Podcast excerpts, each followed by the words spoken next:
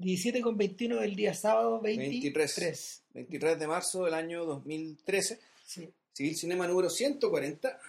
Las películas que no nos avergüenzan y lo, lo adelantamos un poco la semana pasada, eh, la discusión de, de hoy día iba a estar dedicada a un tremendo clásico del cine.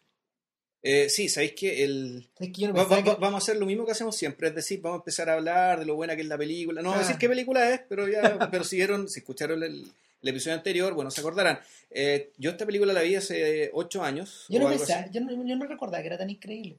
Es que a mí pasó lo mismo, o sea, yo la vi y dije, oh, qué interesante esto, una película que te muestra las posibilidades del cine para registrar el trabajo, vamos, en, en una sociedad donde la palabra trabajo era, era particularmente importante, y, y, y alguna que otra cosa, o alguna otra par de ideas más, pero la volví a ver hoy día en la mañana, y las posibilidades, las aperturas y lecturas posibles son, no sé si Infinitas. infinitas, pero son muchas, muchas, muchas, y algunas de ellas son bastante inquietantes, además.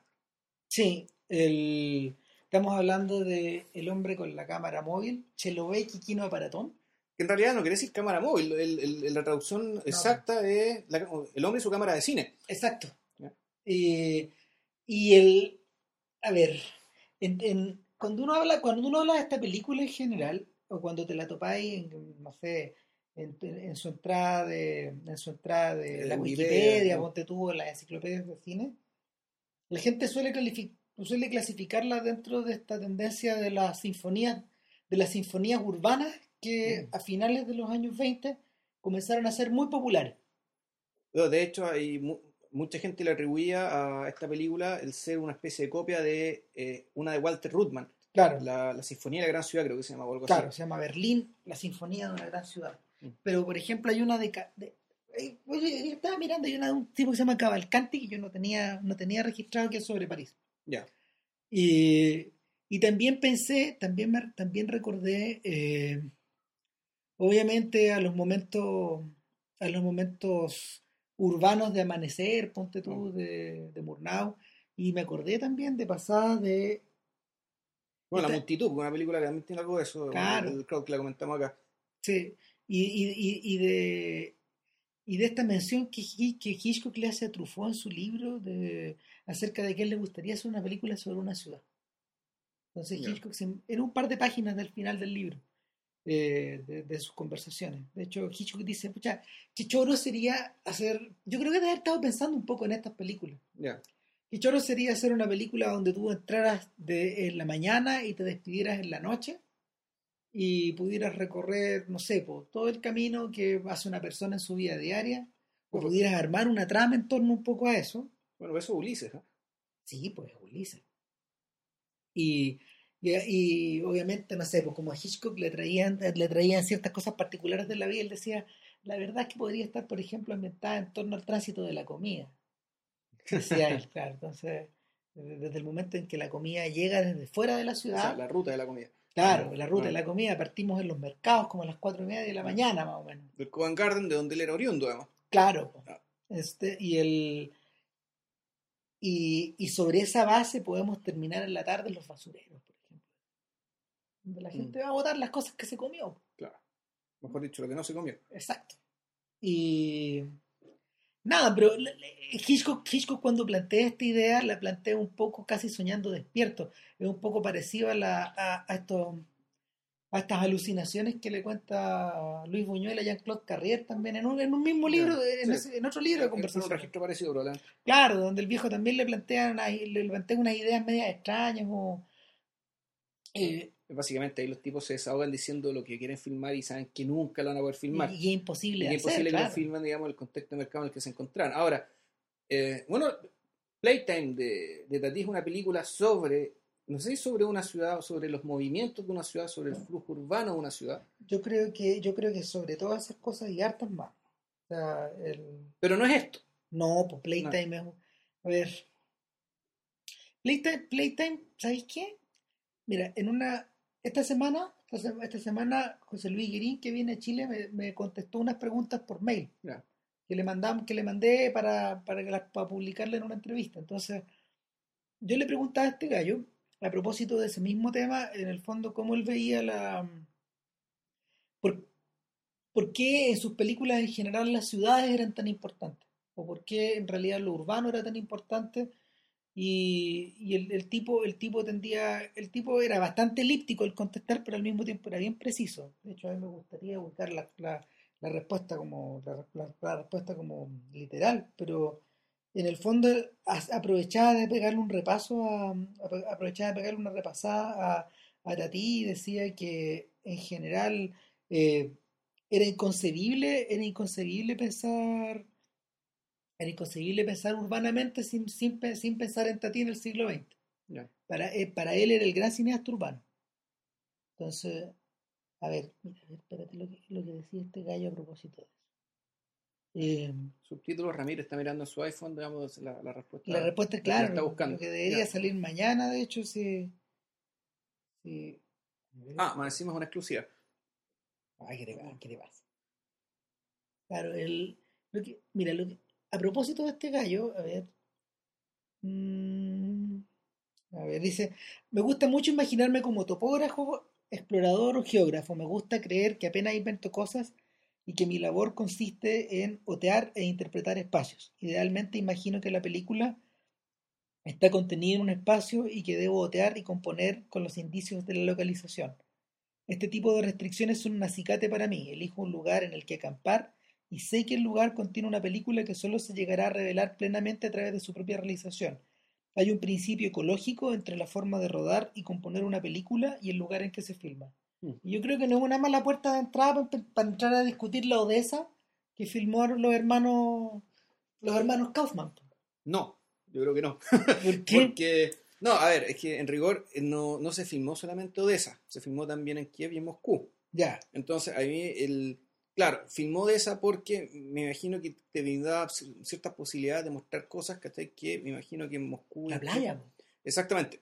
Es decir, el- la gama de actividades posibles que, él quería registrar eh, se habría, si se incluía Odessa, pero también están estas otras ciudades. Es decir, eh, claro, en alguna parte explico que se trata de Odessa porque hay un letrero que dice Sí, el pues. club de no sé qué cosa de Odessa. El- no, el, el club, de, el club club de el club de la revolución. Claro, el club, El club del quinto año de la revolución. algo así, de no es. Y de- te lo dicen explícitamente que es Mm. ahí. Pero, claro, a mí, a mí me parece que que sea Odessa la ciudad. De hecho, yo cuando vi la primera vez la película ni me enteré que era Odessa. ¿cachai? Como lo sospechaba por el tema de que hubiera playa. A mí me llamó la atención cuando la vi porque dije, chuta, esta es la misma ciudad de la Corazón Potemkin. ¿Es casual o no es casual? Eso fue lo Sí. primero que se me pasó por la cabeza. Cuando, cuando, cuando caché que la habían, cuando caché que la habían inventado, y también me acordé de otro detalle. Me acordé que, me acordé de las referencias a Odessa que hay en el libro de Marshall Berman. De todos los sólidos se desvanecen en el aire. ¿Por qué razón? Porque durante un breve tiempo, durante, que esto es lo que yo me recuerdo un poco vagamente del libro, eh, Berman hablaba que eh, durante un breve tiempo eh, el- la vida que se la vida que se que se mm, que se desenvolvió en Odessa era de un occidentalismo que dentro del marco revolucionario de la primera década era una excepción Ya. Eh, y, y, eh, en ese sentido esa- Era como el Petersburgo del Sur, digamos. de alguna forma, de alguna forma, y era una, era una ciudad, era una ciudad que estaba más abierta a Occidente que, que no sé, porque las otras que habían Claro. estado metidas hasta el cogote, digamos, en, en otras transformaciones. Claro, porque o sea, es como Petersburgo, pero con mejor clima. Entonces, Claro. o sea, para colmo probablemente incluso llegaban europeos, digamos, no necesariamente a trabajar contratados como los que los de los de Petersburgo, esto iban a, a vacacionar también. Y algo de Mm. eso, fíjate, se desprende un poco en la, en algunas secciones del filme, porque, a ver, entrando de cabeza en la película, eh, es, es cierto que, es cierto que El hombre con la cámara eh, es, una, es una película acerca de una ciudad, pero yo creo que esencialmente acerca de un ojo que mira una ciudad, o acerca de un ojo que observa la actividad humana. Que el ojo de la cámara que, que está convertido en el está convertido en una especie como de Lo que pasa es, claro, que hacer una lo que se llama la, la imagen doble, claro es decir, donde superponen la imagen del ojo con la imagen de la cámara. Es, la- es una sola cosa, siempre. Lo que pasa, a ver, el, en la, cuando, cuando Marx hablaba del, del tema de la industrialización, digamos, y te explicaba que, bueno, que es una herramienta. La herramienta es la extensión de una extremidad humana, De la mano, o de, la, de- del de la mano, o el pie, o, o lo que fuera. En el caso de un martillo, o el martillo, en el fondo, es el puño endurecido. Eso es, eso es del capital, ¿cierto? Sí, eso lo trabaja el capital. Ah, probablemente esto lo- los, los economistas políticos anteriores también lo trataron, digamos. O sea, Ricardo, qué sé yo, también hablaron de esto. Pero eh, yo leí Marx y él, y él lo decía, lo expresaba de esta manera. Entonces sucede que la, la, la máquina, perdón, la, la herramienta es eso. Una máquina, en el fondo, es la automatización de una herramienta.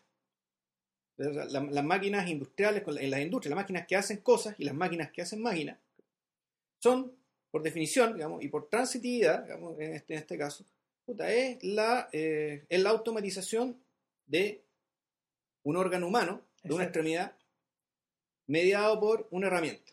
Si mal no recuerdo, así era la cosa. Si hay algún marxista ortodoxo, digamos, que está ahí y me estoy equivocando y pegándome el carril, por favor, corríjame en los comentarios de Podcaster. Se lo agradeceremos o en los de- del sitio Sin Cinema.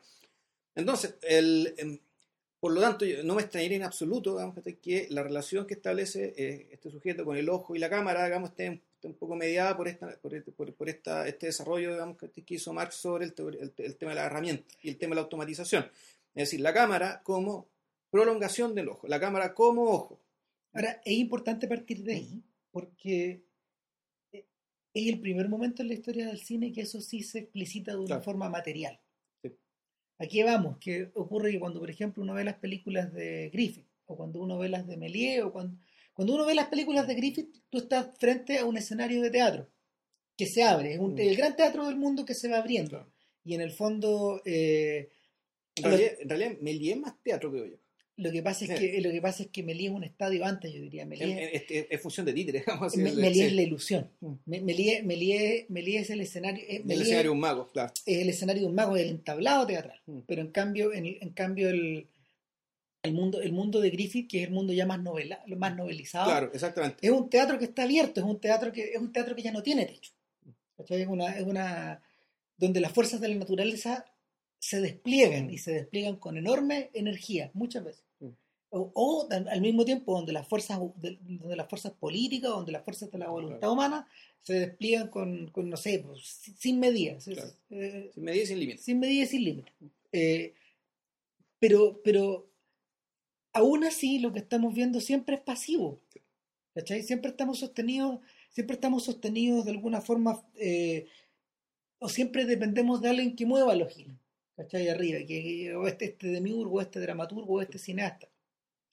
Cuando uno ve, por ejemplo, cuando uno ve, por ejemplo, las películas de, no sé, de los maestros cómicos de, de- de- de los años 10, como, como Chaplin, o como Mark Sennett. o como Mark Sennett, o Max Sennett, o como Mm. Keaton, por ejemplo, como Harold Lloyd, te das cuenta de que eh, a eso tú le agregáis, le agregáis un elemento, le agregáis un elemento que, que Griffith, que Griffith consiguió, que es el tema de la velocidad, Claro. que es el tema del frenesí, que es el tema de Sí. la, El tema de los autos, los trenes. Que- Claro. Y para Ah. los gringos, de algún modo, eh, el- el- en, en este mundo, en este mundo, en este mundo veloz donde ellos tenían que definirse, esta era una característica material. ¿cachai? Mm. Esta era una característica que los definía incluso como personas o como. Sí, claro, pero al mismo tiempo está, está el otro, está el otro tema, está el tema del mercado. O sea, a quién le, a quién le estaban hablando y con qué fin. Exacto. El- ellos le hablaban básicamente a la gente que quería entretención barata. Sí, pues a la Sí. gente, a la, a la gente que entraba un poco, a a la gente que entraba un poco a esto, que estaba a medio camino entre la sala, entre la, entre la sala de teatro y la carpa del circo. Claro. el, el primer tipo que el primer tipo que en realidad se acercó más a la sala de teatro en ese sentido en gran escala esto ocurrió esto ocurrió eh, A una velocidad tremenda. a una velocidad tremenda y en muchas partes del mundo pero Mm. pero el, el- el que recordaba a Griffith Claro. entre un montón de otros gallos eh, no sé eh, Max Reinhardt por ejemplo en Alemania operado de una forma similar o el mismo o el mismo Ernst Lubitsch que también Claro. operaba también operaba teatralmente ¿cachai?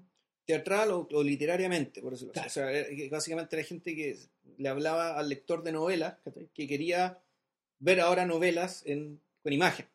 Claro. O, o versus también estaban los tipos que querían puta, emociones, ¿cachai? Entonces querían, en el fondo, acción. Claro, ¿qué- Au- autos rápidos, ¿cachai? O persecuciones y cosas así. pero qué pasa con los rusos Entonces, claro, la Unión Soviética, en cambio, se está dando algo también particular. O sea, el eh, Siga Bertov empezó a armar su Kino Pravda en, en el año 1922, eh, cuando haber tenido unos 27 años. Si mal no recuerdo, él tenía 22 años cuando estalla la revolución del 17. Ujú. O sea, tenía 27 años para 1922.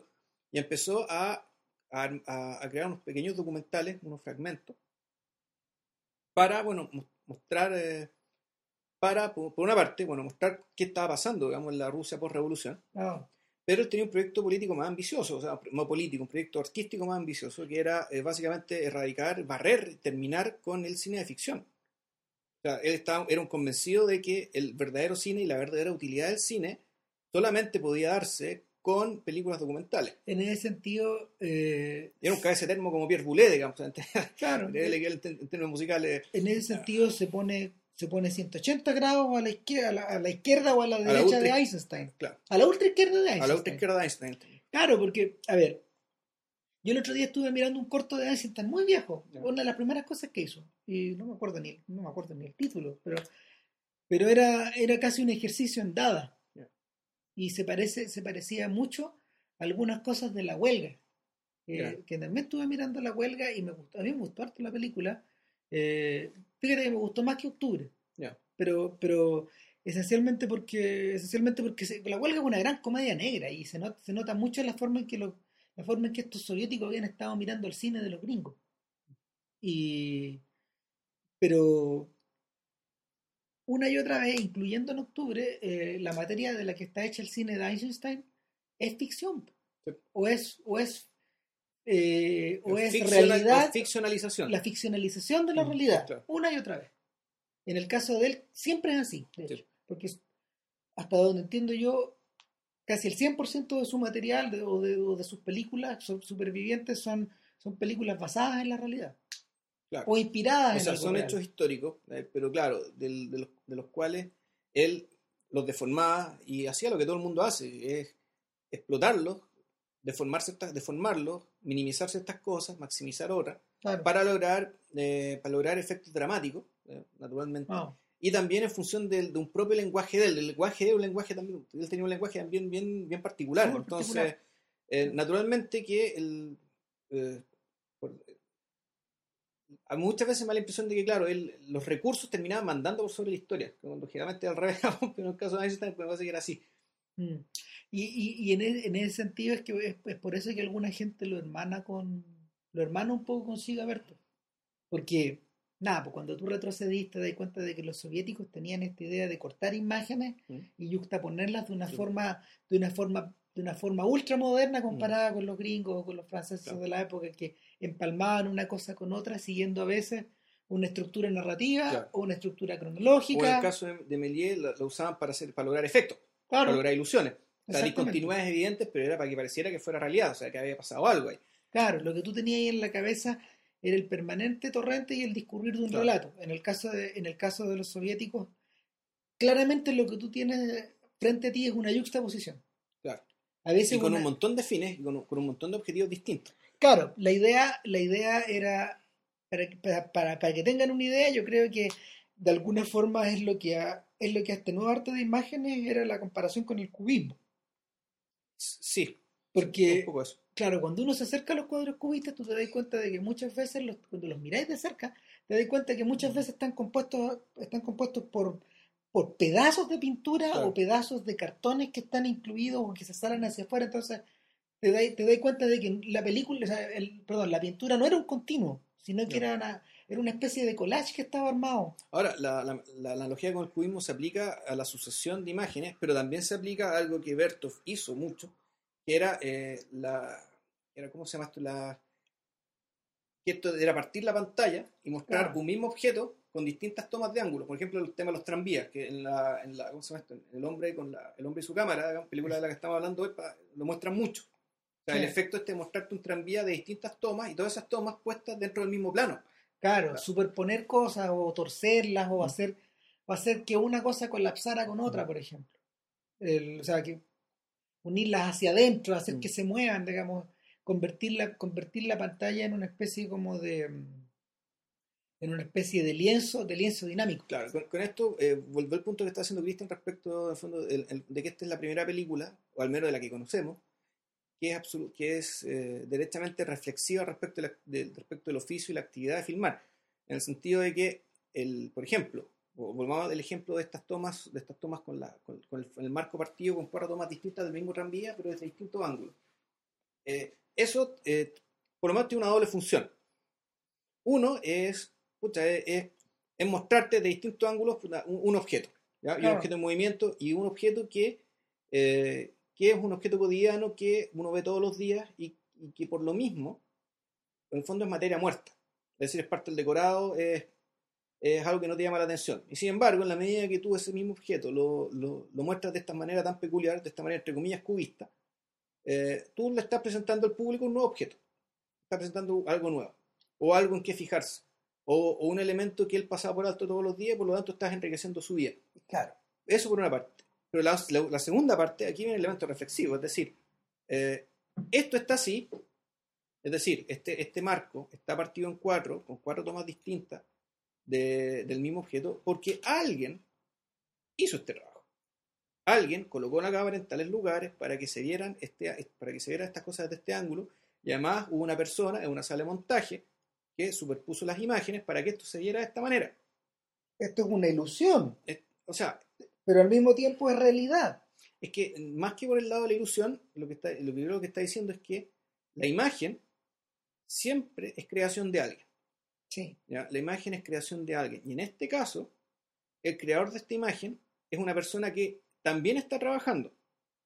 O sea, ¿por ¿qué? Porque esta película, claramente, esta película parte mostrándote la rutina de una, es la rutina de una ciudad. Entonces, donde la gente se levanta, donde está el día partiendo, y a poco la gente empieza a salir a la calle, a hacer sus distintos trabajos, pasan distintas cosas, y la cámara despliega todas las posibilidades, perdón, el director con su cámara despliegan todas las posibilidades respecto de dónde se puede meter una cámara para mirar cómo funcionan las cosas. Las mete por las ventanas, se pone delante de las tiendas, Se, observa a las personas Sí. mientras están sentadas en la micro, se mete dentro de las grandes máquinas de la industrialización soviética y por tanto ve los engranajes dando vueltas. ve a la gente haciendo Mm. deporte, o, o, por ejemplo yuxtapone imágenes de mujeres, de mujeres, no sé, pues en el salón de belleza, con Mm. mujeres que están lavando la ropa, Claro. limpiándose. Exacto. o, o de tipos que se están afeitando con, el, con alguien que está afilando su hacha, por Claro. ejemplo. Entonces, eh, observa que muchas de las actividades, o sea, no sé, la- la- la- las metáforas a veces son súper obvias y son Mm. súper simples. Muchas de las actividades que realiza la persona diariamente tienen su Mm. correlato eh, eh, en, el mundo objetivi- Claro. en, lo- en el mundo objetivizado de, de lo abstracto, por Claro. ejemplo. O, o tú lo, o tú los puedes convertir en algo abstracto. Claro, pero y ahí entonces, la cámara como registro del trabajo, es decir, algo que no se puede hacer en el teatro, algo que medianamente se puede hacer en la, en la literatura. La cámara, en cambio, te permite ver a la gente trabajando y te permite ver a los objetos trabajando y te permite ver cómo la, un país o una ciudad crece, vive, se desarrolla ¿ya? y Claro. tiene su rutina. Pero lo más interesante de todo esto es que dentro de esta misma lógica, el oficio del camarógrafo que está filmando este trabajo es también un trabajo, es un trabajo más. Es uno más. ¿verdad? Es parte del, es, es- es- es parte de este asunto.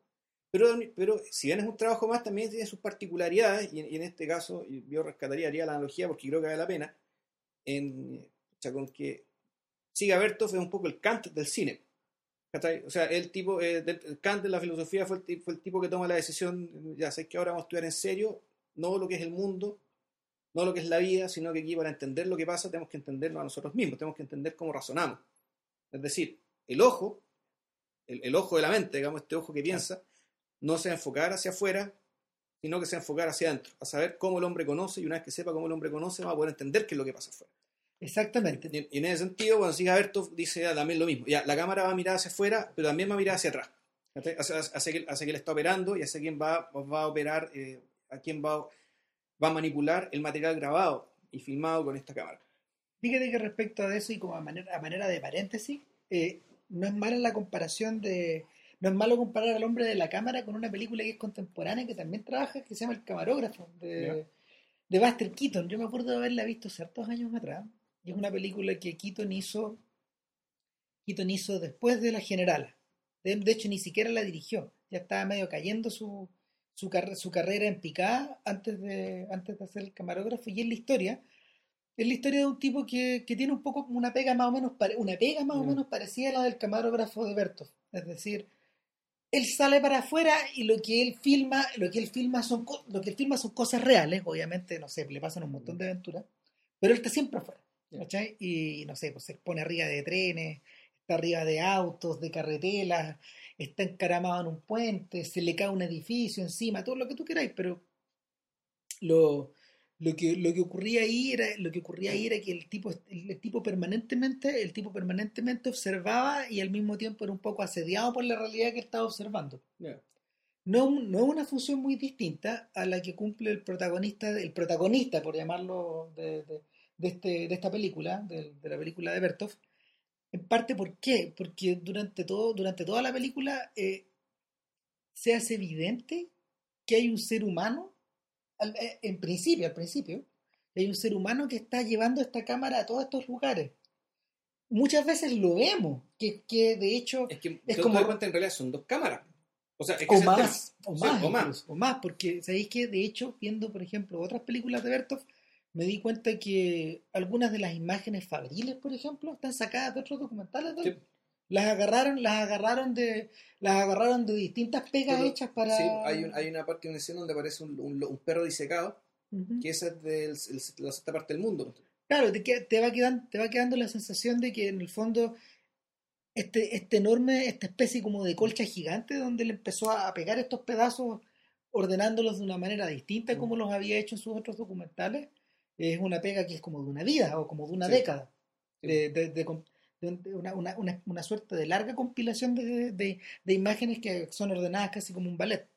Ahora, lo, lo, lo que, a mí lo que, lo, que me, lo que me llamaba mucho la atención era que la presencia del camarógrafo, que siempre está obliterada en las películas, salvo hasta Godard, que, que, de hecho muchas veces enfoca a Cutard, da vuelta la cámara y muestra el viejo. claro, el que está filmando, con otra cámara, por cierto. Eh, siempre está, siempre, siempre, siempre la idea del camarógrafo está como subyugada a la de mirar. Es una persona pasiva que está atrás. Aquí es al revés. Es un ente activo que se va desplazando por la ciudad y que pareciera no conocer límites a los lugares donde puede penetrar. Es una persona omnisciente en ese sentido, ¿no? O sea, es una persona, a ver, en realidad el, el, el trabajo del camarógrafo es una pega activa, es decir, las imágenes que se debe ir a buscarlas. Claro. Y hay que, hay que elegirlas. Y, y volvemos al tema, o sea, las imágenes volvemos aquí en las imágenes son creación de alguien.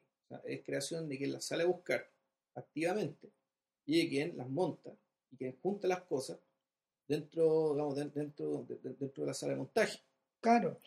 Aquí, por ejemplo, perdón, en la película acá alcanzamos a distinguir a los camarógrafos. Vemos a la mujer que, que es la esposa de Vilova, es, Elizabeth Svilova se llama. Que es la esposa de Berto, que es su montajista. Y los camarógrafos son los dos hermanos Son sus hermanos. O sea, no, yo creo que uno es él. Yo creo que yo creo que él sale en la película también. porque, por lo que logramos averiguar, Siga Bertov, Siga Bertov, claro, el nombre famoso que corresponde al nombre de David o Dennis Kaufman, que, que se falsificó el nombre, pero se llama David Kaufman originalmente, se, se puso como seudónimo Siga Bertov. Y es uno de tres camarógrafos, en el fondo, de tres hermanos camarógrafos. Claro, el, otro es Mike, Michael, Kaufman y el otro es Boris Kaufman, que estuvimos viendo, resulta que después se fue a Hollywood, ganó Oscar, trabajó para Elia Kazan. Claro. Eh, y bla, bla, bla. Y la montajista era la esposa de Siga Bertok, que se llama Elizabeth Svilova, y, y siempre del mismo grupo. Entonces uno incluso llega a pensar de que, claro, Siga Bertok fue el nombre famoso, pero en realidad estas son creaciones colectivas. O sea, aquí había más de una cabeza pensando. O sea, la gente que trabajaba en Kino era colectiva. Mm. Y que y de alguna manera el grupo se empezó a disolver con el final de la década y en la medida de que él se metía más de cabeza en esta cuestión. Ya. Y, y, estuvo tan metido que de hecho la película se estrenó después que algunas otras sinfonías urbanas. Ya. Eh, con un montón de éxito en el extranjero, pero eso es parte de la historia.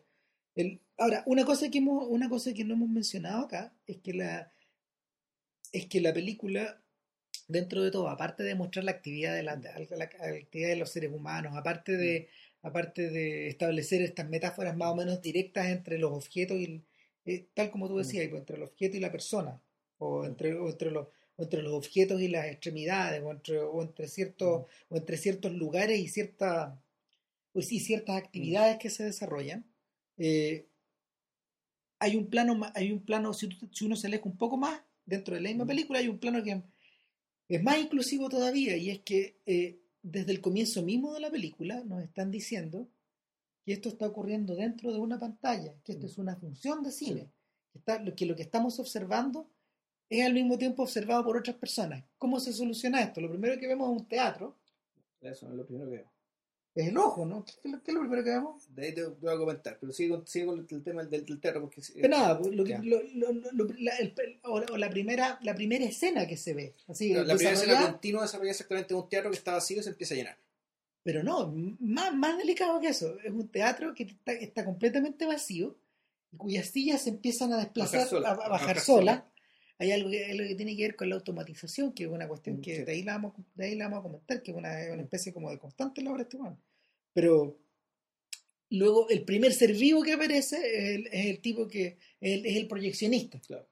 que está ordenando la película. Y luego entra la gente.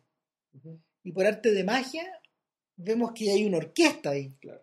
Y la orquesta está comenzando a tocar una melodía introductoria de algo. Claro, ahora, lo extraño, y esto es que el statement, la declaración original de la película es que esto es una película, pero no es- nada de esto es ficción, vamos, No. vamos a hacer vamos a hacer cine solamente con los recursos de este nuevo arte, queremos hacer un estilo internacional de arte a través de la sin, imagen, sin utilizar intertítulos. sin utilizar sub- ni intertítulos, ni subtítulos, ni nada, es decir, sin narración, por decirlo, ni sin narración verbal, Y él no habla de película, él habla de registro. de registro, sí, y- pero entonces, y sin actores, sin actuación, sin un teatro, sin una sala. Entonces, supuestamente, todo lo que estamos viendo respecto a lo que pasa dentro del cine es real, es una Claro. proyección real, esa gente no son extras. Esto eh, eh, es una función real que alguien le va a mostrar algo a alguien, digamos, en, en- Claro. en- en esta sala. Y lo, que, y lo que te van a mostrar es un registro de tu propia vida. Claro. Finalmente, finalmente esa es la ese es como ese es como el esa es como la aspiración inicial y que va y que va y curiosamente y temerariamente va siendo realizada en la medida que tú vas mirando porque porque desde desde desde el, desde el comienzo la película te agarra como si fuera un filme de ficción. O sea, el suspenso que se genera una vez que se produce el amanecer, ponte tú, y, y ves a la gente dormida y la ves, ves que se empiezan a despertar, ves que comienza a pasar un ves comienzan a pasar los autos. La, ca- la cámara es recogida por un auto. Sí, que la lleva a dar vueltas por la ciudad y van a la línea de un tren. Y lo primero que, y- y mien- mientras hay, hay como una hay como una marcación de metrónomo, de hecho. Tac, tac, tac. Y Bueno, ya nos vamos a detener el tema de la música, claro, que, Eh, que también es muy importante en que- este cuento. que exactamente, no es casual. Y el punto es que los llevan a la línea del tren y lo que viene finalmente es una, no sé, la conexión con los Lumière es lógica. Lo primero que tú veis es este tren El que, tren se, que te se te viene encima. claro, y que se te viene encima y que explota delante de tu cara y que, y que de alguna manera, de alguna manera ayuda, ayuda a mm, ayuda a introducir la idea de que la pantalla no solo te refleja cosas, no solo refleja imágenes o fantasmas, sino que al mismo tiempo es una especie como de ente inmaterial, donde en el fondo, donde en el fondo la, la realidad, la realidad física se transfigura en inmaterialidad o en imágenes. Y, y la y, o sea, de, de hecho, la, la- la misma película empieza, la, aprovecha- aprovechando la cita ma- marxista, la película se disuelve en el aire, de alguna forma, Eh. se, se pone diáfana, se pone muy liviana, en, vez, en vez de ser una cosa muy, en vez de ser una cosa muy abstracta. ¿Por qué lo digo? Porque viendo los otros documentales de Bertov, por ejemplo, yo, Vilches, tuviste el, El- la sexta parte del mundo. tuviste la sexta parte y, el- del y mundo, y un décimo año. Claro, el undécimo año Vilches me explicaba, yo lo vi después, él me explicaba que en el fondo era, era una especie como de registro, e, era un, era un registro de cómo se, de cómo se vivía la revolución en distintas partes de la, de la Unión Soviética. Eh, no, no, en realidad, no, el un- un décimo año, eh, no, no, eh, un décimo año en rigor era, sí, lo- lo- lo- eh, tenía el, el énfasis en la producción, la productividad y en el, des- en el desarrollo del país, pero sobre todo desde el punto de vista productivo. Exacto, por ejemplo, la película, esa película, en rigor, en rigor esa película comenzaba en el campo, luego se desplazaba a distintos escenarios fabriles, no me acuerdo haber visto una mina, Mm. había una industria también, industria, claro. y terminaba de hecho en una cosecha. Más o claro, menos. sí. termina en una cosecha y en una marcha que hay en la ciudad, pero es bien, bien abstracto y bien pesada de mirar. Sí, pues, jodida. O sea, de hecho, de hecho, la versión que está en YouTube está súper alivianada porque hay una cantidad de cantos marciales Sí. y de himnos soviéticos que algunos son súper bonitos, pero, pero de, de hecho eso, eso aliviana bastante la, la sensación de estar mirando algo y, de, y, la, y esa película esa película empieza incluso con el con el peso como de la historia o el peso de o el peso del pasado encima porque te das cuenta de que Bertov lo que hacía al comienzo era mostrarte, te mostraba una calavera y, y, te, y, te, y te combinaba, te combinaba la actividad humana con la calavera, con la calavera y de alguna forma, de alguna forma eh, estos sujetos iban pegándole la imagen de la calavera, así que no Mm. estaba ahí, estaba sobreimpuesta, pero lo- a lo que se referían era que en el fondo el progreso se construye sobre la base del pasado y de la muerte también. Claro. Eh, sin embargo, la película, la película va perdiendo rasgos de humanidad en la medida de que cada vez se va transformando en una especie de, en una especie de, de, de, de- de oda al proceso de la producción. Y el, un súper buen apunte que hacía JP y decía, la gente que ha visto el segundo año de, de, Pat- de Patricio Guzmán, eh, que, que en el fondo el, el segundo año, no, el primer año, Primer el primer año. El primer año es- va- va- eh, podrán encontrar, podrán encontrar relaciones. Debería haber algún tipo, algún tipo, de, algún tipo de conciencia. Claro, no, y me imagino que esta gente tiene que haber visto ese material. Sí, y lo, una- lo que sí me llamó mucho la atención es que el eh, sigue Berto, al menos en esa película, los lugares de trabajo eh, eran filmados como si fueran iglesias. La, Eso, exactamente. Toda la razón. que el, había, había, claro, una especie de, de respeto, de, de respeto reverente expresado en términos visuales respecto a estos templos del trabajo. ¿Sabéis que eso también se, se manifiesta en entusiasmo? Ya. Entusiasmo es una película, está bien fallida la película, en la, en la versión por lo menos que yo la vi. Sí, que- que, hay un problema de fondo importante. súper grande, que en el fondo eh, Bertov, así como había utilizado el ojo, quiso Mm. utilizar el oído. Claro, su primera película la sonora. primera película sonora, porque la, la que nosotros vimos el- en 1929 es una película muda. Claro. O sea, con música. Y vamos a explicar por qué, por qué el tema de la música ahí. Pero sí, En todo caso, en todo caso, Entusiasmo, Entusiasmo es una película que está desarmada en dos. Y la más, lo más interesante al principio. Es una persona que es una sonidista que está sentada como en una en una plaza, ponte tú, y que empieza a captar distintos sonidos que vienen desde la ciudad Ya. o, de- o del pueblo donde está. Y uno de los que ella capta con más intensidad es el sonido que viene de las iglesias. Y se dirigen grandes multitudes hacia las iglesias, pero no para llenarlas en el culto, sino que para vaciarlas. Entonces tú vas viendo cómo, va- cómo la gente va saliendo con, los con los íconos y van siendo reemplazados por otros íconos, de alguna Ya. forma, por, por, otro, por otra forma de liturgia, que es la liturgia soviética. por fotos de Lenin, que por cuadros de Lenin, esas Eh, cosas. eh, ¿no? no, por, por, claro, no solo por eso, sino que por estatuas, por grandes estrellas rojas, muestra, de la misma manera en que hace colapsar algunas cosas eh, en imágenes, en pantalla, aquí hace colapsar a las, a las, a las catedrales, Ya. y, y a continuación de eso, una vez que esta catedral está vacía, o estas iglesias están vacías, lo que tú empiezas a ver es que las industrias se empiezan a llenar. Ya. Entonces, es, es- es- es otra clase de, es otra clase de, es otra clase de religión, otra clase de, O sea, entendiendo mal la etimología de la palabra entusiasmo. Quiere decir Dios está, Dios, Dios está dentro de uno. Claro. Eso quiere decir entusiasmo. Entonces, no, claro, hace completo sentido. Y exactamente. Y el, el punto acá, el punto acá es que tú, alca- tú alcanzás a sentir, tú alcanzás a sentir que sí entusiasmo es una película más propagandística, Ya. en la medida de que El hombre de la cámara es una película inmersa en la vida de la ciudad y en las pasiones y en los ritmos de la vida diaria. Tanto así que hay como unas pausas como para comer, hay pausas para dormir, hay pausas para ir a la playa en la película. Ahora, el, yo creo que es el elemento propagandístico que también tiene. Eh, Sin duda, tiene, tiene que ir también un poco por ahí. Claro, eh, yo creo que la cuestión. eh, la vida sigue. Yo creo que po. está inspirado, no, ni siquiera, yo creo que está inspirado en la. En, ¿Cómo se llama esto? Esta, en esta frase de Marx, que no sé, no me acuerdo en cuál no sé si está en la, en la ideología alemana, respecto de cómo iba a ser el futuro en la sociedad en la sociedad comunista, donde la gente iba a tener tiempo en la, trabajar en la mañana, pintar en las tardes y, y dedicarse, si quiere, a jugar lucha en las noches. O sea, un, un tiempo, un- una vida en la que iba, iba a haber tiempo para el, tiempo para el trabajo, para el tiempo mezclado para el ocio y con distintas posi- posibilidades de realización personal.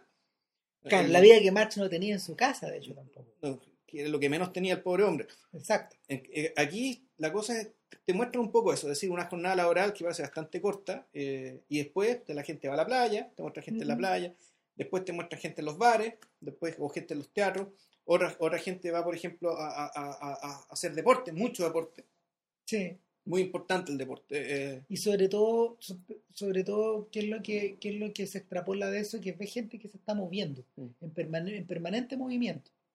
Claro, hay gente que se está moviendo, pero y la sensación que también te da es que dentro de toda una vida bastante plena. Claro. En el sentido que la gente trabaja, se divierte, hace deporte, eh, va, va, se junta con, otro, con otras personas a tomarse unas cervezas, que conversan, Claro. hacen, hacen vida social. Otra tipa, me acuerdo que está haciendo tiro al blanco, Sí, es un tiro al blanco con una suástica. Ah, ¿Te sí, identificaste en detalle, no? Sí, claro, se, Claro. Está- se están echando el padre el fascismo, una cosa así. Claro, o sea, va el fascismo, pero una, con una suástica, es decir, los, los nazis no- todavía no habían llegado al poder, pero ya está, ya, ya los tenían ahí en el blanco. ya ¿ya? estaba identificado. Ca- claro. 14 años antes de Stalingrado ya tenían ahí la suástica marcada para dispararle. Ah, pero, ah, No. pero a propósito de eso, hay varios letreros que se ven en alemán. Hay varios letreros que se ven en Ah, alemán, ¿te lo que pasa es que el parte, como tú mismo dijiste, esta película se hizo con material de otras películas y eh, parte de la sexta parte del mundo se filmó en Alemania. Ujú. Porque hay- un rato más voy a hablar de lo que muestra la, la sexta parte del mundo que, es- que, se- que es de Alemania.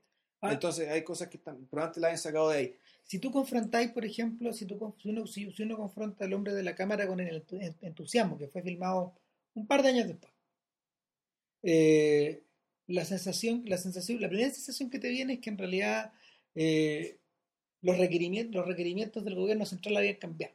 Mm, O sea, eh, el entusiasmo claramente es una obra propagandística en la medida de que eh, por un lado, por un lado habla de, a ver, por un lado, por un lado obviamente te, te muestra que el, el culto, el- o sea, la fortaleza de los cultos de la antigua Rusia se transformó. O mejor dicho, esa energía no la vamos a disolver, sino que la vamos a volcar a otro culto, como tú bien dijiste. Están así, están así que tú, tú ves, por ejemplo, civiles hablando con, civiles hablando con, ¿cómo se llaman estos curas? Los popes. los- pues, con estos popes y con, y con varios y con varias, con varias gente con hábitos religiosos y ellos mismos están ellos mismos están arrancando eh, los vitrales por ejemplo y este, este tipo de cosas y la están destinando a, otra- a otros usos. ¿cachai? De la- los, ellos, mi- esto- esto- esto- estos mismos estos mismos estos mismos sujetos de- del, del mundo eclesiástico están ya están metidos en esta nueva en esta nueva Rusia pero mientras más te metes en la película, más te das cuenta de que el énfasis, el énfasis en la el énfasis en la creación de, no sé, pues, de, de nueva riqueza, de nueva riqueza que de una riqueza que pudiera ser compartida por el resto de, no sé, de la población, está todo volcado hacia allá. Y eh, O sea, está volcado hacia las posibilidades de la industrialización. Es decir, Claro. está. O sea, incluso, incluso ya en los años 20, o sea, lo que demostraban en el décimo año, que este es del año 28, que es un año antes de la película que estamos hablando hoy. Y la sexta parte del mundo, parte también, aunque también esa película habla de otras cosas, eh, que es del 26, ya el, ojo y la fe, porque en realidad este, este es el cuento, la fe está volcada hacia ese proceso, a ese proceso de renovación del país que iba a resolver pues, las contradicciones, que, las contradicciones que, que los marxistas denuncian. Y lo, lo, lo curioso y lo casi pintoresco de la película es que en la medida de que más se, des- más se, va, más se va hacia el lado de la industria, comienza, comienza, otro, comienza otra, otra sección y que es sobre la vida en una mina de carbón. Y, y ahí la cosa se pone extraña porque te muestran una especie como de gimnasia que Mm. se le hace a los, una especie de gimnasio, coreografía que se le hace a los, a los mineros y tú decís, a ver, ¿esto es real o esto no es real? Mm. El, eh, eh, en, es- en, en- en- ese punto, en ese punto, fíjate donde la donde el mensaje, donde el mensaje se transforma, donde el mensaje mismo se transforma en metáfora y, y se consigue una, una cosa que finalmente no los, los person- o sea, las personas que aparecen en la película no se humanizan, sino que se deshumanizan. Mm. Eh, y me, me parece me, me pareció muy curioso que el propio Bertov se diera cuenta de la situación, fíjate. Porque la lo muestra como una suerte de ballet, pero al mismo tiempo al mismo tiempo no, no- ya no te provoca la cercanía del hombro de la cámara, sino que te provoca distancia. Pero si esto no es así. ¿cachai? Mm. Este, este- este es como una este es como la versión esto es lo más hollywoodense que podía hacer los soviéticos en ese sentido. ¿cachai? Y, y por lo mismo, por lo mismo hay como una, hay como una suerte de divorcio entre la, el realismo del material y el utopismo de estas otras, de estas otras imágenes interpoladas, que a mí me da la impresión de que estaban puestas, estaban puestas para satisfacer a los perennes críticos de este gallo. Que, porque él siempre lo atacaron, él siempre lo atacaron por su por sus ideas, por sus extrañas ideas de cómo montar las imágenes, por ejemplo, o por sus extrañas ideas de cómo, de cómo subsumir una cosa dentro de otra, o una idea dentro de otra. El, el, la, el hombre con la cámara, con su cámara de cine, en realidad fue una respuesta también a, las críticas eh, por el uso que él usaba de los intertítulos. Eh, sobre todo por cuando él hizo un sexto año, se lo criticó mucho por los inter, el, uso, de los intertítulos que, utilizó. Que eran intertítulos eh, muy.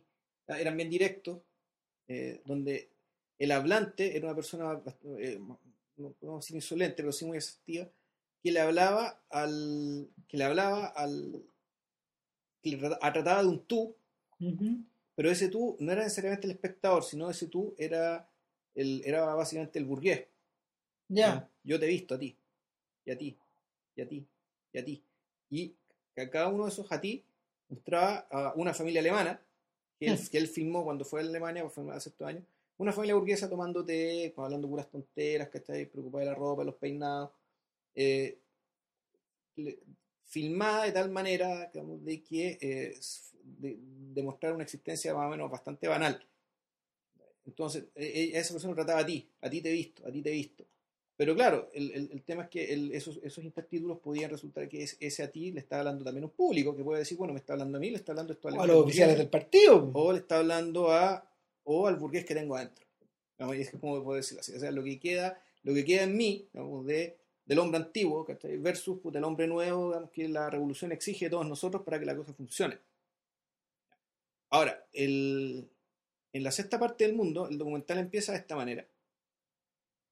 Y usa el montaje para intercalar, por una parte, estos mensajes muy directos, muy insolentes, en realidad, bien, bien provocadores, con estas imágenes y con otras imágenes, de modo que eh, nos encontramos con que el montaje es utilizado para, como recurso para hacer evidente las contradicciones de un sistema. Y eso es algo que yo creo que no, que no había pasado antes. O sea, usar usar una imagen junto a la otra para decirte que esta sociedad está mal. Esto está mal, digamos, esto está equivocado, esto no puede funcionar así, esto es un error, esto es una aberración. Entonces. Pero por tengo una pregunta. ¿Se parece un poco a la, se parece un poco a las ideas que, que Griffith, por ejemplo, tenía acerca de, tenía acerca de, la, de lo que estaba mal en el mundo en la sección contemporánea de intolerancia, por ejemplo? Em, ¿Te acordáis que eran bien puntudas esas imágenes también? Sí, pero aquí lo, importante es, el contraste, el hecho de poner, por ejemplo, a una familia, una familia que una familia burguesa que está muy feliz tomando y, al, mismo tiempo, en paralelo, tat, de una fábrica.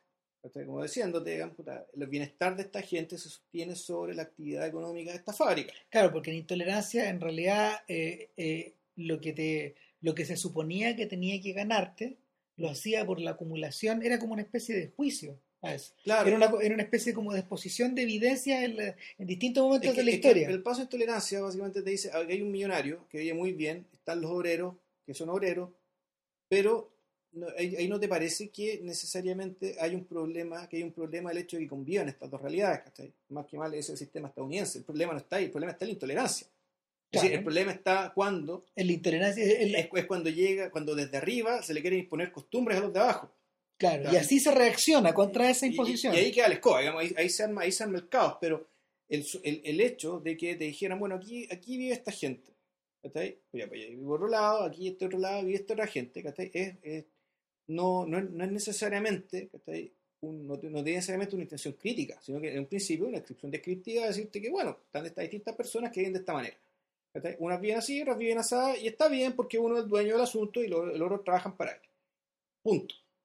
En cambio, acá, en la sexta parte del mundo, claramente, claramente, el montaje ya tiene la intención, por una parte, de explicarte desde, desde, distintos lados cómo funciona una realidad compleja. Y también dar cuenta de manera gráfica y muy económica de una contradicción dentro de un sistema. Y una contradicción que como tal va a terminar teniendo, va, va a terminar generando un cambio.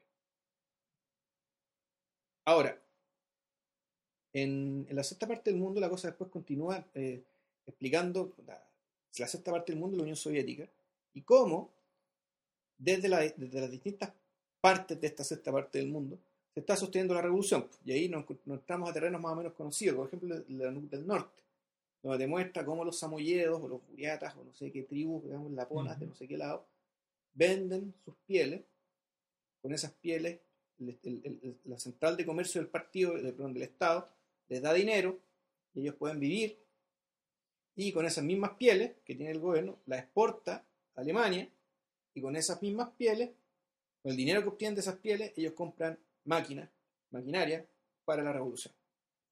Entonces se genera, te explican a través de, de nuevo, montaje y, una- y unas cuantas frases, pero son frases que no son explicativas. Pero muy puntualmente son explicativas. La mayoría de ellas son, son, son, frases, digamos, apelativas. Te cuentan cómo funciona la maquinaria económica de la revolución, de una sociedad compleja en particular y esta sociedad, eh, de esta sociedad revolucionaria, eh, más en especial. E incluso la película se da el lujo de, de, de traspasarte, digamos, esta, sutil paradoja, digamos, que está ahí, que, que en el fondo la, la banalidad de estos burgueses que necesitan pieles para vestirse, ¿cachai? Sirve para, sirve para la revolución, sirve Eh, para comprar máquinas. Mientras hablaba me estaba acordando de la hora de los hornos. Sí, po, claramente, claramente. O sea, de mucho salió de ahí. Sí, yo, también me acordé de la cuestión cuando estaba viendo. Sí, porque, porque la. Mira, probable, probablemente, probablemente la lógica, la lógica que utiliza Solanas y. ¿Cómo se llamaba el otro director? Getino. Getino no es tan perfecta. Mm. No es tan perfecta, ni está, ni está, ni está concebida de una manera, de una manera tan estricta formalmente, pero va por ahí. Mm. ¿sí? Ahora, lo que sí pasa en la hora de los hornos es que tenemos 50 años más de, de politización Sí. del discurso, lo que lo hace un poco, lo que lo hace mucho más, a ver, por un lado lo que lo hace, lo que lo hace mucho más pesado de digerir, pero por otro lado le proporciona un elemento de dramatismo que estas películas no tienen. No, no, y además está la, la diferencia de que Siga Bertov habla desde el oficialismo. Claro. En cambio, Getino y Solanas hablan desde la, De la ultra de la ul- recontraposición. pues, de o sea, la ultra y recontra marginalidad. marginal- exacto. Claro. Entonces, lo, lo que implica que eh, tienes que explicarse mucho. O sea, generalmente la gente que no, tiene, que no tiene poder tiene que hablar mucho. Claro. tiene que explicarse, tiene que decir, tiene que confrontar el sentido común, confrontar lo obvio. En cambio, la gente que no tiene poder puede perfectamente hablar muy, puede hablar muy poco, necesariamente ni siquiera hablar. Es por ¿Cachai? eso, ponte tú, que los mismos documentales de la Revolución Cubana también parten de esa misma base. No, sería interesante ver uno que... No tengo, no, no, la verdad es que yo no estoy muy informado, no tengo mucha idea, me gustaría ver uno al revés. Uno hablado desde el oficialismo, a ver cómo está, Ya. de esa época. Pero nada, volviendo, volviendo después de este paréntesis, de todos estos paréntesis necesarios, porque en realidad O para sea, poder- porque fondo- es que claro, esta película es hija, es hija, de muchas. es hija de todas estas otras. es hija y madre, digamos que de otras tantas que vinieron después también. Exacto, entonces eh, una, una, cosa, una cosa que me dejó helado fue toda la sección del final. A Pues la cosa se acelera. ¿sabes? Claro, El- porque, porque me acordé, mien- mientras yo veía la película, mientras yo veía la película, estaba claro de que, de que un gallo como Bertov y, y varios de sus contemporáneos, entre ellos, no sé, Lev Kuleshov y ta, el mismo Eisenstein, son gente que, son gente que de alguna forma igual, inter- o sea, son artistas que de alguna manera trataron de internalizar esta, esta, lo que, lo que Vilches decía al principio, en el fondo, la, la relación directa que había entre la idea y la materia al conversar de esta clase de cosas. O sea, no, no hay que no hay que soslayar, no hay que soslayar esta cuestión que está que está que está en el origen de está en el origen del trabajo cinematográfico de toda esta gente. Y nada, pues en el, en el origen del trabajo gráfico y probablemente del trabajo literario y de un montón de otros sujetos que, que vivieron los primeros años de la revolución. Eh, pero, pero ocurre que la, este mismo arrebatamiento que la película tiene y que está llevado, está llevado durante, no sé, casi un 80% de una manera muy lógica, Claro. a veces, a veces posee una lógica narrativa, a veces posee una lógica política, a veces posee una lógica meramente, gráfica. Claro, o, o- o- o- meramente sinóptica, digamos, sea, mostrar cosas. sea, mostrar, Claro. mostrar, mostrar. y- Por ejemplo, no sé, el- el- la la expresión más clásica de esto es el momento en que se dedican al deporte. Claro. Entonces, ¿qué es lo que hace, qué es lo que hace Bertov y, y su, y, su, y su equipo? Los tipos filman, al- filman el movimiento ya, en- ya sea en cámara lenta Sí. o, en, o, en, o en tiempo real y, ven, y, mo- y inmediatamente vemos la El reacción de un público, público. El público. Claro, entonces en, en ese sentido lo, lo que está haciendo, porque me veis, ¿sabéis que esto es muy bridge? Totalmente. Woolwich, pero con público. O sea, a fondo, eh, eh, usamos el montaje de nuevo que para decirte que aquí hay, hay dos cosas. La imagen se detiene, por Claro. ejemplo, y tú ves al caballo que se está moviendo y todo el esfuerzo de la persona o las personas o los tipos que están cruzando las, unas vallas, por ejemplo, saltando unas vallas. también se detienen. Entonces, es un ejercicio que Godard repitió después. ¿Te acordás que una vez lo vimos en esta película Soft Keep la Vi? Ah, sí. Donde sí, andaba, la mujer andaba en bici subiendo una- unas colinas en Suiza. Claro. Entonces él paraba la imagen, paraba la Claro. imagen. Y, y en el fondo lo que tú, lo que tú ibas viendo era, era la, la expresión del movimiento, pero al mismo tiempo eh, la, la expresión de que, de, de que este movimiento también puede ser fragmentado y de que lo que tú estás viendo no es finalmente real, pero está mediado por una, está mediado, como se llama, por una está atravesado o está, o está mm, intervenido por un medio que lo puede convertir en otra cosa. Claro, y, y de eso, ¿por qué? Porque básicamente nosotros, como espectadores, nuestra relación con el movimiento siempre sobre la expectativa. Exacto. Es decir, el saber o creer que sabemos qué es lo que va a pasar después con este movimiento. ¿Saben ¿Qué va a pasar? Entonces, cuando te lo congelan, bueno, ya están jugando con tu expectativa. Porque tú esperas que siga moviéndose. Exacto, no equivale, por ejemplo, equivale, equivale de alguna forma a que el tipo se caiga, que es algo que Mm, tú no esperabas. Claro. O, sin embargo, una vez que se mete el fútbol de por medio, tú sentís que hay algo que está pasando adentro, y es que la, película empieza de a poquito a coger una suerte de frenesí que ya no para nunca Sí, en más. algún momento, claro, la cosa se acelera Claro, completamente. la- los tipos están jugando al fútbol Mm. y la pelota empieza a ser dirigida en muchos Mm, sentidos y en muchas direcciones. Y algunas son, algunas son imágenes de... Es muy distinto como, por ejemplo, alguien podría filmar el fútbol ahora. Es casi, es casi una deconstrucción de una jugada. Está como partida en cuatro, en cinco veces. Muchas veces lo que tú ves es la pelota que se va arrojando. No ve, no Pero aquí, pero ojo, a diferencia del documental de Zidane, por ejemplo, claro, que la cámara nunca pudo entrar a la cancha porque la FIFA no lo permite. aquí la Aquí, cámara... la- la- la Aquí, el- cámara- aquí te da la impresión de que el camarógrafo le está pegando la o sea, pelota. que Maradona estaba jugando, ¿cachai? Claro, es un poco parece. parecido a este comercial de. Al comercial, ¿cómo se llamaba? Donde. Igual. Creo que uno de los comerciales de Adidas o de Nike, donde se meten a la cancha con, en, en la selección holandesa, ¿no? Ah, ya, ya, es donde, sí, sí, es donde una cámara arroja la subjetiva, como si una cámara hace la subjetiva como si fuera un jugador. Exacto, que Entonces, que, brillante el que- que comercial. Wenger lo llama, que, que, que- ¿cómo se llama esto? es bonito. que Ibrahimovic le pega un empellón, que sí, sí, Sí, sí, sí, sí, sí. Esa es una idea parecida. Y, y creo que no es uno, son varios, parece. Mm. Porque te muestran, a- te muestran al cabro que lo seleccionan, después que juega en un equipo, después que se cambia. Después juega en la selección. Claro, Claro. bla, bla, bla, y en todo como en un minuto. Nada, e- es un poco parecido a ese efecto. Pero luego la, luego, luego la misma película comienza a po- a apoderarse de una suerte de, de frenesí o de ansiedad. No sé si el- algunas de esa ansiedad, por ejemplo, está medida a través de los momentos en que entran al local. Y hay gente que está tomando, o hay gente que está Mm. bailando, y unos desenfoques medio raros. Y, Hay una escena muy rara con una licorería, tú. no sé si es que la van a cerrar, pero sigue abierta, entonces hay un tema como con el, sugerido es con el alcohol. alcoholismo, ¿cachai? Claro. con, el alcohol, la- con el alcoholismo. claro, Entonces, que en el fondo, en el fondo son las consecuencias perniciosas del ocio. O, o es un enemigo de la revolución, ¿cachai? Que está ahí, que todavía no sabes cómo lidiar con él. Una de las cosas choras de esta película es que esta, estos múltiples, estos- estas cosas pueden significar múltiples cosas Mm. también. Sí. De hecho, eh, en los últimos tramos de la película, cuando, cuando la cámara ya se aleja más que nunca antes y ves, ves m- miles de personas, no hay ningún espacio que no esté ocupado por Sí. una persona en la película. Eh, Ya sea, que la- ya sea que esto está conseguido a través de un truco, por ejemplo, Es que, claro, muchas veces lo que se hace es que se parte la mitad y se hace una, una reflexión, es como O- un espejo. Claro, espejo, y a veces varios, digamos, Mm. pero, pero, pero hay, hay escenas donde, donde este tipo enfoca esquinas y, y yo, yo empiezo a pensar al tiro, esto ya no es años 20, yo- esto, ya, esto es ahora. Sí.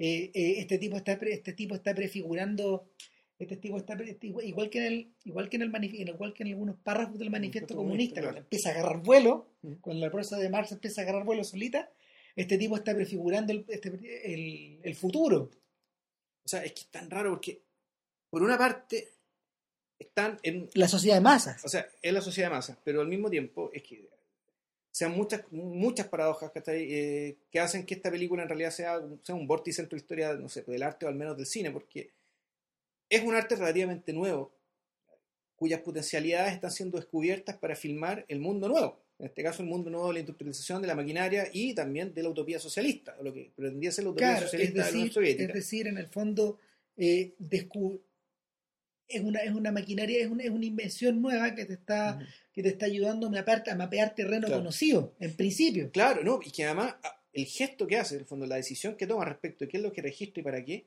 es el más antiguo del mundo. Es decir, vamos, vas, a- vas a mirar tu propia vida y las cosas con las que te relacionas, así como la pintura rupestre en las cavernas, ¿cachai? Como los griegos. consistía, no, más antiguo, o sea, Sí. el arte más Tenía antiguo razón. era, loco, bueno, dibuja el animal que te vaya a comer, ¿cachai? Los animales con los que interactúas, los animales que cazas, los animales que son una amenaza para ti, el mundo en el que vives. Entonces, es, es sumamente llamativo esto que hay un arte nuevo que te abre un montón de posibilidades y sin embargo la decisión que se toma, y la toma conscientemente Sigabertov, incluso ideológicamente, de que el único arte que vale la pena es aquel que te muestra el mundo tal cual es, tu vida tal cual es, Claro, tus ritmos tal cual son. tal cual son, y que incluso siendo que tú los vives y los conoces en el día a día, el hecho que te los muestren ya es una novedad para ti, y ya es una ganancia para ti, Me- y el hecho de que además te hagan explícito que eso es un trabajo como el tuyo, distinto, pero equivalente, y que por tanto es una, sigue siendo una construcción, también es algo nuevo para ti. Entonces, pucha, eh, la, nos, nos encontramos con que, la- eh, con que esta película digamos, puta, confluye de una manera súper potente el, el pasado y el futuro. digamos. Sí. El- como volvemos, el pasado que empuja hacia adelante, el futuro que empuja hacia atrás. Finalmente es la extensión obvia. po. Mm. ¿Sabéis qué? También mientras tú hablabas me acordaba de Life in a Day. Sí, po, yo también me acuerdo de Claro, porque sí, finalmente el hombre de... e- Ese, esa ya no es, global, ese no es el hombre con la cámara. Son los hombres, con sus cámaras. claro. Claro. Que, Y que te muestran, en vez de una ciudad, te muestran el mundo. Exacto. Es como ¿No? la... Life in a Day es la consecuencia obvia de, una, de, de esta Sí. clase de, de esta Claro. clase de construcciones. Claro, y que incluso él tiene también esta naturaleza fragmentada, que respeta el día y la noche, que El- tiene sus ritmos. Que, el que- mismo uso, el, en muchos casos, está muy inspirada en algunos casos. Sí. El montaje, yo creo, una de las cosas inspiradas de esa película, o sea, que, el que fue, fue que el equipo de McDonald's decidió otorgar este Mm. ritmo medio soviético del montaje a algunas de las imágenes seleccionadas por la gente, ¿cachai? Sí, oye, y qué bueno que, qué bueno que te acordaste, de, porque yo, lo juro, ¿eh? yo me acordé de esa película cuando estaba viendo esta y lamenté mucho no haberla tenido tan presente la película de Bertov cuando grabamos el No, podcast de, de, Pau, de po. McDonald's. Giles, po. Vamos, porque la teníamos muy por detrás, pues, o sea, Estaba muy olvidada. O sea, si tuviéramos a McDonald's delante le preguntaríamos cuánto pesó la otra cuestión, digamos, porque Claro, y si me dice que no la vio, yo no le creo. no, no, imposible, imposible, Eh, ni a él ni a los hermanos Claro, Scott. pero no. lo- el tema de la multiplicidad de cámaras me lleva al elemento inquietante que mencioné al principio y que también está relacionado con, con la, el final, pues, con la- el final y la primera imagen de la película. La primera imagen de la película es una cámara y arriba de la cámara hay una imagen superpuesta, una imagen donde hay un camarógrafo razón, parado arriba de la cámara. O sea, la cámara es como una especie de montaña desde la cual un camarógrafo con otra cámara más chica se empieza a, eh, empieza a filmar. Es como una especie de montaña o una especie, ¿sabéis qué? Mm. Es una especie como de gran, de gran monolito, finalmente. Yo me lo imaginaba, yo me imaginaba a este sujeto subiéndose al tope de un pabilo de estatua Puede ser, pero el tema, el tema en realidad importante para observar el mundo. es que ahí está lo que me empezó a mí dar susto, que el tema de ya no la observación, sino la vigilancia. Sobre todo en una sociedad que terminó convirtiéndose en una sociedad totalitaria. O sea, el, el tema de que la cámara pueda meterse en cualquier lado, registrar el, tra- el trabajo, pero también significa que la cámara puede meterse a cualquier lado, te pasa a pearte. ¿Cachai? Y el hecho de que ahora haya millones de cámaras por todos lados y que esos millones de cámaras sirvan para hacer cosas como la película de McDonald's o sirvan como eh, o sirvan para hacer, por ejemplo, Bowling for Columbine, donde están está lo que registra Michael Moore, pero está también la cámara de vigilancia del colegio cuando se produce Claro. el tiroteo. O, o sirva, por ejemplo, para, o sirva, por ejemplo, para grabar la muerte de, de este animalista de Grizzly Man. ¿cachai? Que, que, que es un acto privado que se convierte en público, por, o sea, por una, es una tragedia privada que se convierte en una, en, un- en una tragedia pública simplemente porque Herzog mete la cola Claro. y decide ponerla ahí. Obviamente hay, en, la película de Herzog hay un instante como de, de llamado a la ética, el mismo, el mismo hace el llamado. El mismo hace el llamado a la ética y le dice, eh, estas imágenes no las voy a mostrar, pero le dice a la persona que le está, y, y él se pone el audio de la, de la muerte del tipo. Y, y- y- le dice, tú nunca escuches esto, le dice a la, a la- a la pareja. Pero, pero está, está, ¿cómo se llama? Está anotado el hecho de que sí, este registro está. Sí, está. Eh, el- a lo que se refería JP a propósito de eso, hay dos secuencias que son también súper inquietantes. Una es que es que la cámara se sitúa en lo alto de un edificio y se empieza a escuchar una marcha nupcial. Y estamos en el registro civil, corte al registro civil y hay una pareja que se está casando. Luego hay una pareja que se está divorciando y, le- y- y la música empieza a ponerse am- amorfa. empieza, el- el- la marcha nupcial se empieza como a derretir. Sí, claro. Y lo tercero que se ve es una pareja que está haciendo otra cosa, no te explican qué, pero la persona tiene tapada su cara con un libro. Sí. Mm. No me vean. claro. Y, y en, ese, en ese punto donde la cámara se tuerce, de hecho. Mm. La misma cámara se tuerce y a partir de ahí veis dos cosas. Veis, o sea, ves, ves una procesión y ves un muerto, Un funeral, un funeral.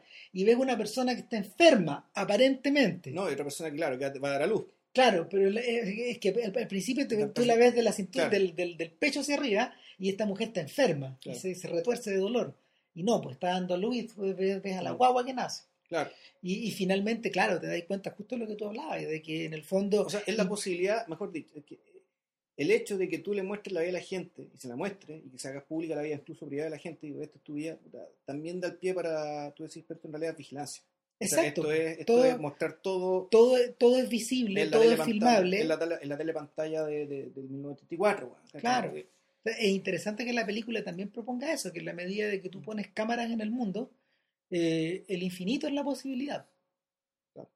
Eh, y es más, la, el, eh, eh, podéis ir un paso más allá. De hecho, en numerosas ocasiones, Bertov y, y- y su hermano, el hermano que haya sido, digamos, enfrentan sus Sí, cámaras.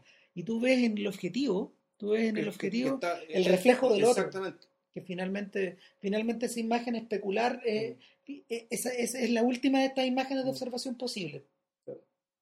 Eh, sin embargo, as- volviendo a saltar hacia el final y ya cerrando un poco el podcast, eh, que me, gust- me gustaría hacer mención a esto de que el Eisenstein en algún momento quiso filmar el capital y lo pensó en forma seria Ya. lo pensó en forma seria, pero quizás que habría salido de ahí, siendo él una persona tan vinculada a la ficción. Yo creo que era, era, una, era una especie de aspiración imposible. A lo mejor quiso filmar cómo se escribió el capital. No, quería filmar el capital letra por letra. Ay, Dios. mamita. Ay, Dios. El, Y- el primer tomo, los tres. Yo Bueno, en que- realidad el primer tomo, el que Marx empezó a escribir, lleva una obra completa Cerrada. redonda por él, ¿cachai? Cerrada Claro. por él. Los otros dos son Son- son- rejuntamientos de papel hechos por ellos, digamos, sí. Claro, y el, el, el asunto es que el asunto es que el fíjate que hacia el final de la película, en la medida de que las imágenes empiezan a saturarse y tú ves imágenes de, tú ves trozos o, o motivos que, él- que ya le había incluido durante todo el filme, eh, y ves la gente observando la pantalla y ves que hay como ves que, y, y que en la pantalla hay como un émbolo que va Claro. girando, girando, girando a una, a una velocidad vertiginosa y luego ves una mujer fragmentada en varias mujeres que están como bailando en pasos de ballet en, Sí. en una en una, en una especie de ritmo frenético eh, y luego ves a, luego ves a las personas que se mueven y a, lo- a los a, lo- a los tranvías que en el fondo son como el sistema circulatorio de la ciudad prácticamente y es un Sí. motivo al que él vuelve una y otra vez a esta idea de que la sangre y el movimiento circulan por aquí O sea, eh, eh, eh, que es orgánico, en último término. La ciudad Claro. es orgánica, es un organismo. Claro, y luego, luego eh, este tipo lo empalma con la visión de los ojos de su mujer que está cortando el material.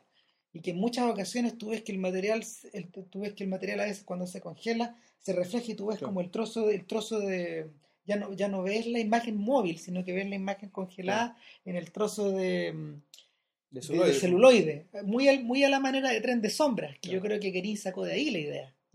Esta idea de cuando la película empieza a pararse y a transformarse y a convertirse de un documental en una ficción, eh, empiezan a correr las moviolas por, la, Mm. por, por, por tren de sombras y, y yo me imagino, me lo imagino como un gesto más o menos cercano a esto. Ya. Pero la, esta, suerte de, esta suerte de frenesí que, te, que, que en el fondo va tratando de, de filmar como el presente y anticipando el futuro termina por devorarse la película. Y que es muy raro porque como esto supuestamente, todo esto se está mostrando en una proyección, es decir, todo lo que está viendo la gente. eh, el fondo- la película parecía ser, le está diciendo, bueno, usted, usted por el hecho de vivir en una ciudad, dentro de todo lleva una vida bastante acelerada.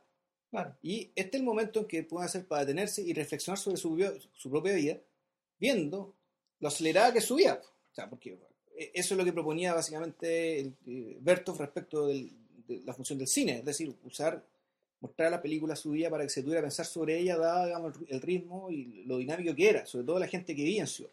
Claro, eh, al contrario de lo que ocurre, por ejemplo, con la película de Ruthman, que, que empieza con el amanecer y termina con el anochecer, ¿ya? y con, con las industrias que terminan parándose, ¿cachai? Mm. No sé, y un, y un Berlín que se interna en la noche. Eh, acá no, po, acá no llega la noche nunca. Acá sigue, claro. Exactamente, el- el- de alguna manera la película colapsa sobre sí misma. Eh, o no sé si colapsa, pero yo creo que hay algo que hay algo que revienta por dentro, digamos, como que el, esto- est- estos, estos mecanismos y estos émbolos que le gustaba filmar tanto a Bertov, que están presentes en todas, prácticamente en todas las películas que yo vi, estaba presente esta idea de la maquinaria que se va moviendo. Claro. Claro, a mí lo que me Eh. hace. la- lo, que, lo que pareciera ver, y bueno que hiciste la, que hiciste la punta, es que en realidad Bertov parece que está mostrando un ciclo, pero en realidad lo que está diciendo es que la vida moderna no hay ciclo. La vida moderna es exponencial. El ritmo, el crecimiento, la acumulación de riqueza, los esfuerzos que tienes que hacer, todo crece exponencialmente. Eh, como, crece como crece en escala la ciudad, como crece en escala la población, o sea, y, y en, ese sentido, la película termina confundiéndose con la vida misma. Es decir, con lo que él cree que es digamos, la vida urbana y con lo que, lo que él cree que es el desarrollo de, de una economía, de una sociedad digamos, puta, que se basa en la productividad de una ciudad y en la forma de vida de una ciudad. Entonces, el- la película, digamos, que rompe el ciclo. Entonces, aquí, aquí lo que hay viene el progreso. Digamos, el progreso es aceleración. El problema que es un principio súper marxista, po. O sea, es un principio marxista, pero también fascista. O sea, también de, de los futuristas que eran afiliados al fascismo. En fondo, estas son dos ramas, son, es otra rama más del modernismo, digamos, de la ideología que, que se convirtió en hartas vanguardias de, de- en el arte, sobre todo las artes plásticas, pero también la arquitectura y a principios del siglo XX. Y la, lo, que, las lo que parece declarar eh, Siga Bertov acá está absolutamente en línea de lo que pensaban, no sé, por los Bocchioni, los Marinetti, los Danuncios, ¿cachai? Exacto. Eh, Y- y, y la, la gente está en la hora interna al otro, al otro lado, digamos, en la derecha. empezando, estaba Claro. empezando cosas similares. Lo curioso, cuando tú pensás en Ruthman, porque Ruthman también tiene sus elementos. Ya. O sea, la, la película, Claro, pero vuelve a la idea del ciclo. O sea, vuelve a la noche. Esto, esto sigue siendo un ciclo. ¿cachai? claro, Cuando tú ya decís, ¿sabes que esta cuestión ya esto ya no es un ciclo? Esta, esta es una explosión que corre, digamos, y el ciclo ya pasó a segundo plano. Es como el quiebre, y, y cacha la comparación que voy a hacer, pero es así. Supuestamente, el mundo pagano era un mundo cíclico. Cuando se instala el judaísmo, después el cristianismo, con la idea de que la historia es lineal y va hacia donde hay una progresión, hacia el, el cierre de las puertas del tiempo, la llegada, la segunda llegada del Mesías, y aquí se acaba. sí, se acabó. Claro. Buenas noches, los pastores. Ese, ese es un quiebre, ¿cachai? Es el quiebre respecto a una temporalidad que era cíclica. Bueno, pero, por lo que me estáis contando, ¿cachai? Pues efectivamente lo que hace, lo que hace Bertov es decirte que en el mundo moderno, los ciclos naturales pasan a segundo plano. En el mundo moderno, digamos que la, la- el, de- el desarrollo de las posibilidades ¿cachai? de la maquinaria, de la modernidad, son infinitas y no se sujetan a los ciclos, ¿no? Es curioso porque en esa medida, eh, a ver, una, un, un primo perfecto de un primo perfecto de esta de esta de esta suerte de eclosión es el último capítulo de, de- de Ulises. Ya. Porque cuando tú te leí el, cuando uno se lee el libro, tú llegas a la la noche se acaba, la noche se acaba cuando los cuando cuando la caterva de borrachos se van, digamos, y, y y Bloom se acuesta en su cama con su mujer y Stephen Bloom se pierde en la noche. ¿Cachai? Perdón, no. Stephen, Stephen Dedalus Ya. que Dédalus se pierde en la noche, ¿cachai? Eh, y en rigor el libro se termina ahí. Ahí, en ese, en ese, en ese remate shakespeariano, ¿cachai? Mm. Pero, pero todo lo que viene después, que son como 50 páginas más, es que es la Que el monólogo de la esposa. es el monólogo de Molly, y es el caos. Es el caos sí, y, es la- pues, y, y- y es precisamente la, la interrupción de ese ciclo, o bien la instauración de un ciclo donde no hay ni principio ni final. ya. Bueno, es que los ciclos por definición no tienen ni principio ni final. Por eso son ciclos. Pero, pero aquí, no, aquí, aquí no hay manera de distinguir noche y día. El- a, a eso voy. Ya. De hecho, si, si, si el propio Joyce no distingue entre párrafo y párrafo, entre, entre ideas e ideas, porque la ensalada es súper grande, tú la leíste. pues, Sí, no, claro, infernal. pues, bueno. Y sigue, y sigue, y sigue, y sigue, y el torrente continúa, y continúa, y continúa. Fíjate que en, en el, en las imágenes de. En, las, en algunas de las imágenes de. Creo que. Creo que del undécimo año.